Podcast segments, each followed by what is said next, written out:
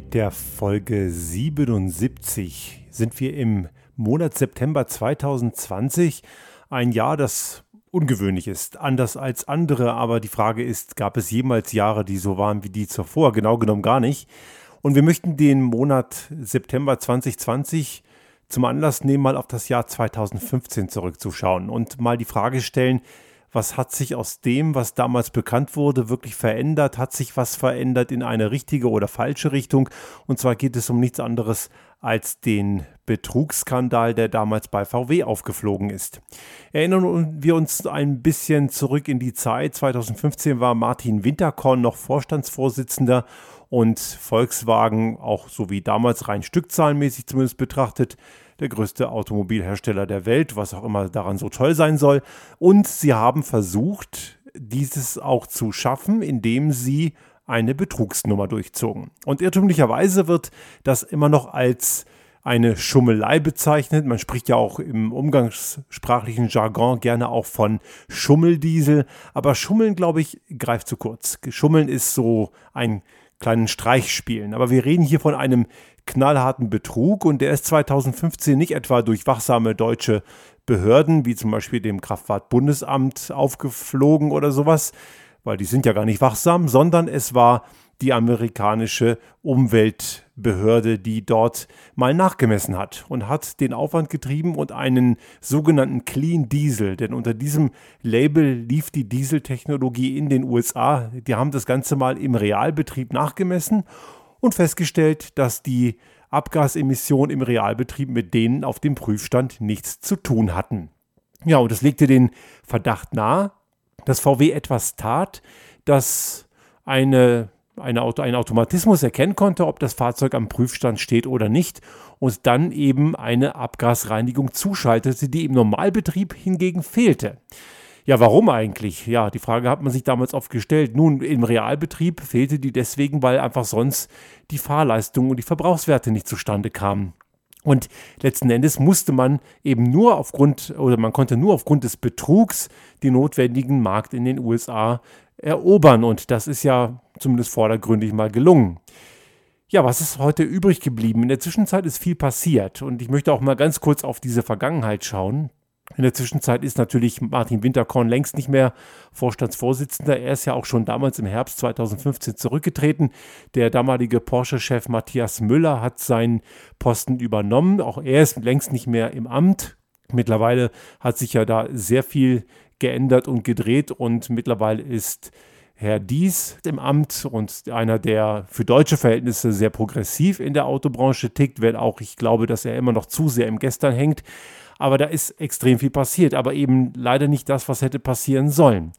Während in den USA nämlich der Volkswagen-Konzern zu harten Strafen verurteilt wurde und die Kunden das Recht hatten, das Fahrzeug komplett zum neuen Preis äh, zurückgeben zu können, um dann was anderes mit dem Geld zu machen, so werden die Kunden in Europa und natürlich auch in Deutschland zum eben zum, zum Narren gehalten. In den USA mussten die Fahrzeuge also komplett vom Markt verschwinden. Das waren also große Halden nötig, um diese Fahrzeuge irgendwo abzustellen. Die wurden dann auch wieder gerichtet, repariert, zum Teil wieder verkauft, zum Teil verschrottet. Aber auf jeden Fall gab es in den USA große Strafzahlungen. Und es gab auch ein paar Bauernopfer. Einige Volkswagen-Manager wurden dort auch zu Haftstrafen verurteilt und sitzen heute dort im Knast. Ja, was ist in Deutschland und auch in Europa allgemein passiert? Relativ wenig, muss man sagen, denn dort wurde VW nicht belangt. Es gab dort eben nicht den Druck, gewisse Dinge in Ordnung zu bringen. Und man stellte sogar fest im Laufe der Zeit, dass sie nicht die einzigen waren, die betrogen haben. Auch die anderen Hersteller, so kam mittlerweile raus, wurden immer wieder mal, kamen kam ins Visier von staatsanwaltschaftlichen Ermittlungen, weil es den Verdacht von Betrug eben gab, in allerlei möglichen Art und Weisen. Nicht nur in Bezug auf eine Software, die erkannte, dass man auf einem Prüfstand steht, sondern eben den Einsatz des sogenannten Thermofensters, wo dann diese Abgasreinigung nur in einem gewissen Temperaturintervall funktionierte und zwar in einem, die man so gut wie nie im Jahr hat, irgendwo im Bereich von 15 bis 20 Grad. Also wenn es wärmer ist, ging sie nicht, wenn es kälter ist, ging sie auch nicht, also fast gar nicht. Oder auch den Vorwurf eine, einer Kartellbildung, auch der war mal im Gespräch.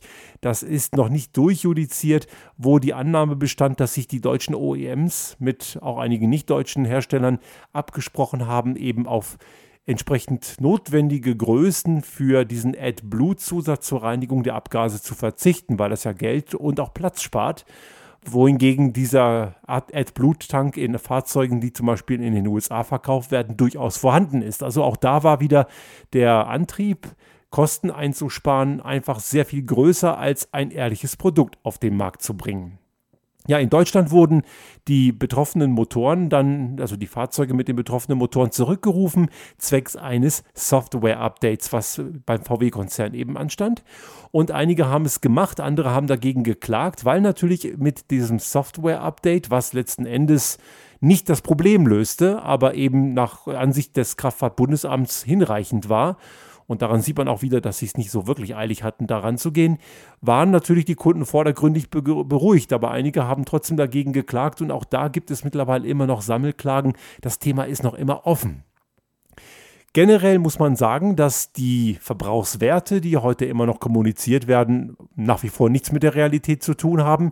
Ich habe damals noch, als ich bei Bosch tätig war und ein Geschäftsauto bestellt habe, mir immer die Verbrauchswerte auf den amerikanischen Webseiten angeschaut, weil die stimmten recht gut, auch damals schon, ist jetzt auch schon einige Jahre her.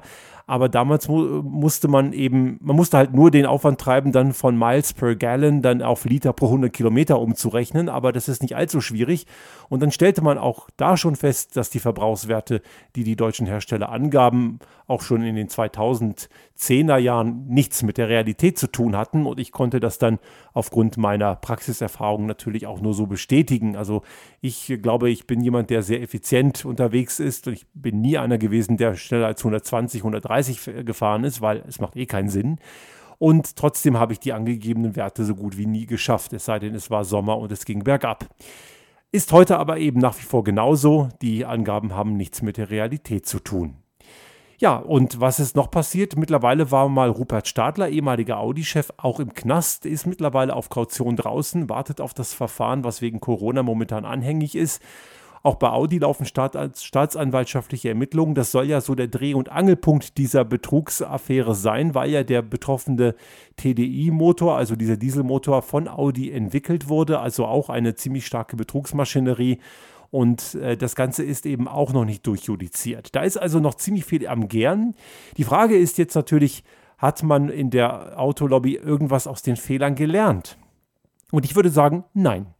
Es gab diverse Dieselgipfel, es gab verschiedene Unterredungen, Aktivitäten auf der politischen Ebene und wir haben ja in Deutschland momentan einen Verkehrsminister, einen Andreas Scheuer, der, das haben einige Comedians sehr schön gesagt, der den Begriff bescheuert einen ganz wörtlichen Anstrich gibt.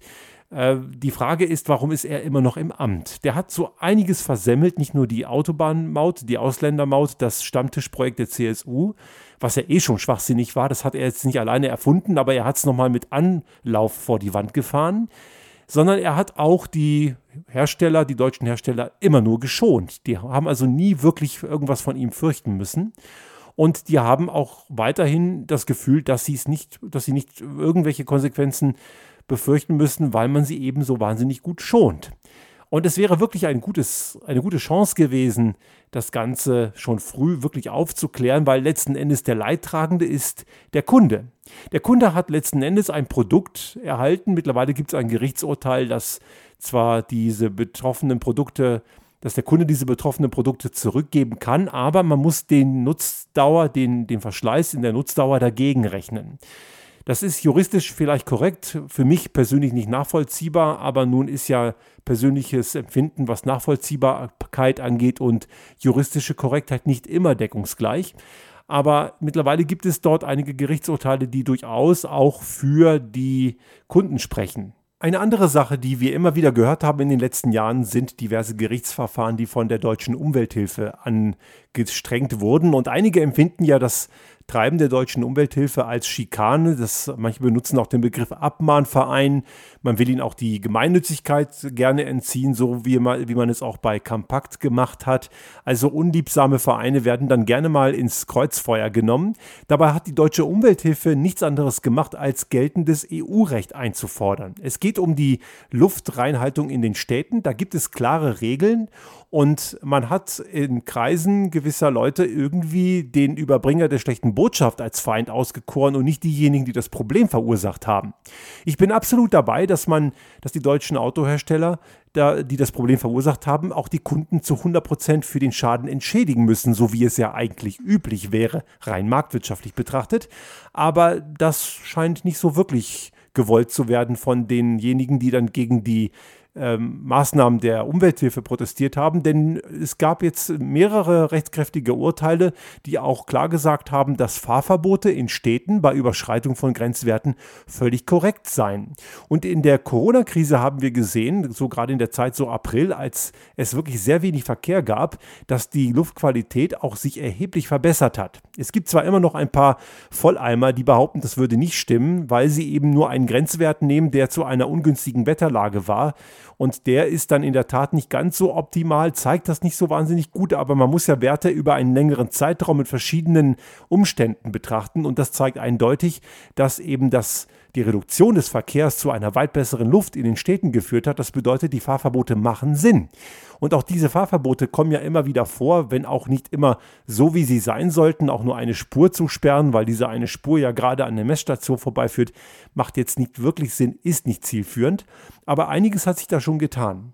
Die Frage ist jetzt letzten Endes aus all diesen, was aus dem Abgasskandal rauskam, und wir haben, äh, können ja fast jeden Monat irgendwelche Meldungen lesen, wo mal wieder irgendwelche Grenzwerte überschritten werden. Oder jetzt gerade vor ein paar Tagen habe ich es auch bei spiegel.de gelesen, auch Porsche soll bei irgendwelchen Benzinern beim neuen Elver getrickst haben bei der Zulassung, wenn es um die Verbrauchswerte geht. Also das ist gerade jetzt ein paar Tage her vom 28. August.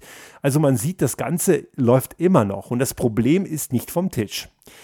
Die deutsche Autoindustrie, unser liebstes Kind, äh, eine Schlüsselbranche in Deutschland, hat nach wie vor den Schuss nicht gehört. Und wenn man sich anschaut, was der VDA auch in sozialen Medien so vertritt, dann hängen sie immer noch viel zu sehr an der alten Verbrennertechnik. Was natürlich kein Wunder ist, schließlich können sie Verbrennertechnik auch sehr gut.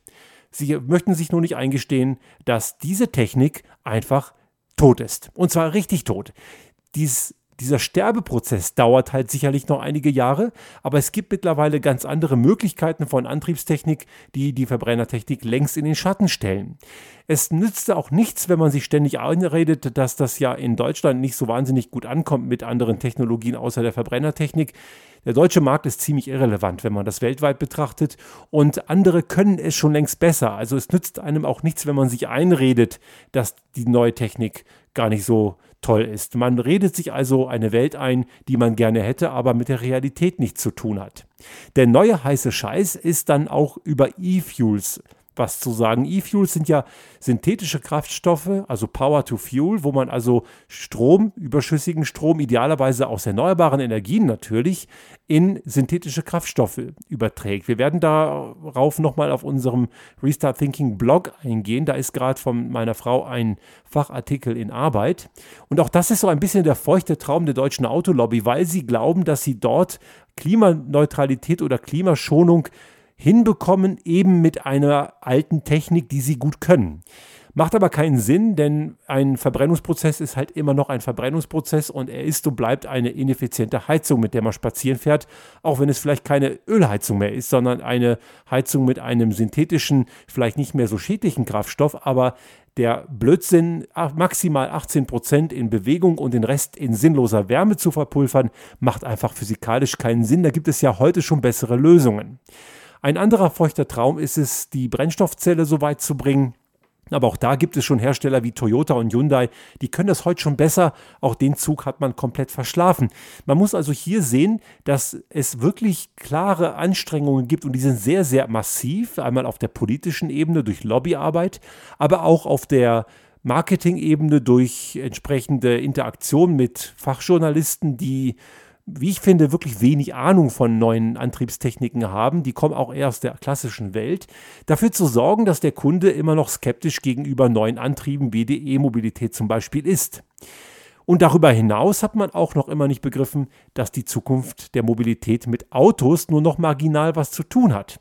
Natürlich wird es nicht verschwinden, aber die wenige oder hoffentlich weniger benötigten Stückzahlen von Fahrzeugen, die man braucht, die dann autonom fahren, die werden nicht mehr die Rolle haben, jemanden auf einer Landstrecke von A nach B zu bringen.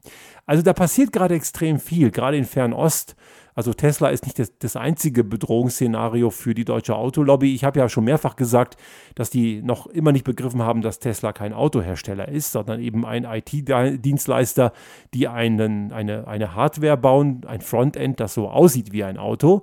Und das muss nicht so bleiben. Vielleicht ändert sich das auch mal irgendwann. Und deswegen können sie diesen Wettbewerber nicht richtig packen. Aber wir haben auch Wettbewerber in China, die längst weiter sind und das Ganze richtig gut machen. Also, schauen wir nochmal zurück auf diese 2015er Betrugsskandal, der da aufgeflogen ist und schon über viele Jahre lief. Es hätte eine Chance sein können. Die Frage wurde damals auch gestellt, ist das auch eine Chance, dass sich was verändert, dass wir dazulernen? Ich war damals skeptisch. Wenn Sie zurückblicken auf die früheren Folgen unseres Podcasts hier, das, die allererste Folge vom August 2017 hat ja mit diesem Thema des die sogenannten Dieselgipfels gestartet, damals in Berlin. Das war erwartungsgemäß auch ein ziemlicher Flop. Und ich habe damals schon oft die, die Zweifel geäußert, dass man was daraus lernen würde und leider wurden diese Zweifel bestätigt. Ich kann nach wie vor von den Verursachern dieses Betrugs und das ist ja eben nicht nur VW gewesen, da haben ja andere in einer vielfältigen Art und Weise mitgemacht ich kann von dieser Seite, also von den deutschen OEMs, nach wie vor kein echtes Umdenken erkennen. Es gibt feine kleine Nuancen. Klar sieht man jetzt bei VW einen ID3 am Markt, das erste wirklich echte E-Auto, das VW auf den Markt bringt und das ist sicherlich besser zu spät als gar nicht, ja, aber es ist ein Produkt, was andere heute schon besser können. Und äh, Porsche bringt einen total unnützen Energiefresser auf den Markt, einen Taycan, der von der Energieeffizienz eben eine Katastrophe ist und von, der, von dem Anwendungsmuster an der Realität vorbei entwickelt wurde. Und diese Karre braucht für große Updates tatsächlich immer noch den Besuch in der Werkstatt. Die können das nicht over the air. Das zeigt also, dass sie anscheinend die Software viel zu kompliziert entwickelt haben. Aber das ist ja nur der technologische Faktor. Der Wechsel zu einer neuen Antriebstechnik geht einher mit einem neuen Nutzerverhalten. Diejenigen, die heute geboren werden oder auch in den letzten Jahren geboren wurden, werden keinen Führerschein mehr brauchen. Klar wird es Menschen geben, die wollen trotzdem selber fahren, aber auch das wird mit den Jahren weltweit betrachtet immer weniger und auch wird immer weniger gebraucht. Es gibt Paradigmenwandel, die sind schon so offensichtlich und man hätte aus diesem Betrugsskandal lernen können. Aber bis heute, und wenn ich gerade so aktuelle Meldungen immer wieder sehe, habe ich nicht den Eindruck, dass man was gelernt hat, sogar noch schlimmer. Man glaubt zum Teil noch immer, man kann den Mist von damals weitermachen. Die Betrugsmasche mag nicht mehr so ganz tiefgreifend eklatant sein, wie es damals beim VW-Konzern aufgeflogen ist, die schon über viele Jahre ging und wo man davon ausgehen muss, dass auch die Vorstände, gerade so Technokraten wie Martin Winterkorn, der jedes technische Detail wusste, der Mann war ja selber Ingenieur und ist auch nicht dumm, der hat das mit Sicherheit gewusst. Also in dieser Eklatanz mag das heute nicht mehr so sein, aber trotzdem ich habe es ja vorhin schon gesagt, die Schlagzeile von vor einigen Tagen, von äh, knapp zwei Wochen jetzt, dass auch Porsche im Verdacht steht, beim, bei der Zulassung eines Benzinmotors betrogen zu haben, das reißt ja nicht ab. Und das Ganze eben gepaart mit der Problematik, dass man anscheinend noch immer die Augen verschließt vor dem, was schon längst in der Welt passiert. Und wenn man dann auch noch sieht, dass sich zum Beispiel Audi damit brüstet, dass sie mit einem e-tron, also einem aufgebockten SUV mit Elektromotor, über 1000 Kilometer mit vier Ladestops schafft und das verkaufen sie als wirklich fast schon heroische Geschichten in sozialen Netzwerken und dabei übersehen sie, dass andere Hersteller das schon seit vielen Jahren können. Da redet keiner mehr drüber in der E-Mobilitätsszene. Wir machen jetzt, wir praktizieren E-Mobilität jetzt seit über vier Jahren, fast viereinhalb Jahre. Und wir sind schon vor vier Jahren im Sommer mit vollelektrisch nach Kroatien gefahren mit nur zwei Ladestops. Das sind über 1000 Kilometer von hier nach Split. Und das ist normal bei uns und auch bei vielen anderen, die mit dem Thema Erfahrung haben, dass sie sich damit nicht blamieren, das merken sie nicht. Und Daher muss man hier klar sagen, nach fünf Jahren Betrugsskandal, Dieselbetrug und auch anderen Betrugsmaschen, die in einer ähnlichen Art und Weise drumherum laufen, Stichwort Thermofenster, Stichwort, äh, Stichwort Zulassung bei, beim Kraftfahrtbundesamt, Konsequenz bei Fehlerkorrekturen, Umgang mit Kunden und so weiter, muss man sagen, in der Gesamtsumme leider nichts gelernt. Ich habe den Eindruck, dass ein Zitat, das ich vor einigen Wochen mal, ich glaube auf LinkedIn habe ich es gelesen, ich weiß nicht mehr von wem es ist, aber ich fand das Zitat sehr treffend. Das Neue ist schon längst da. Das Alte macht beim Sterben nur sehr viel Krach.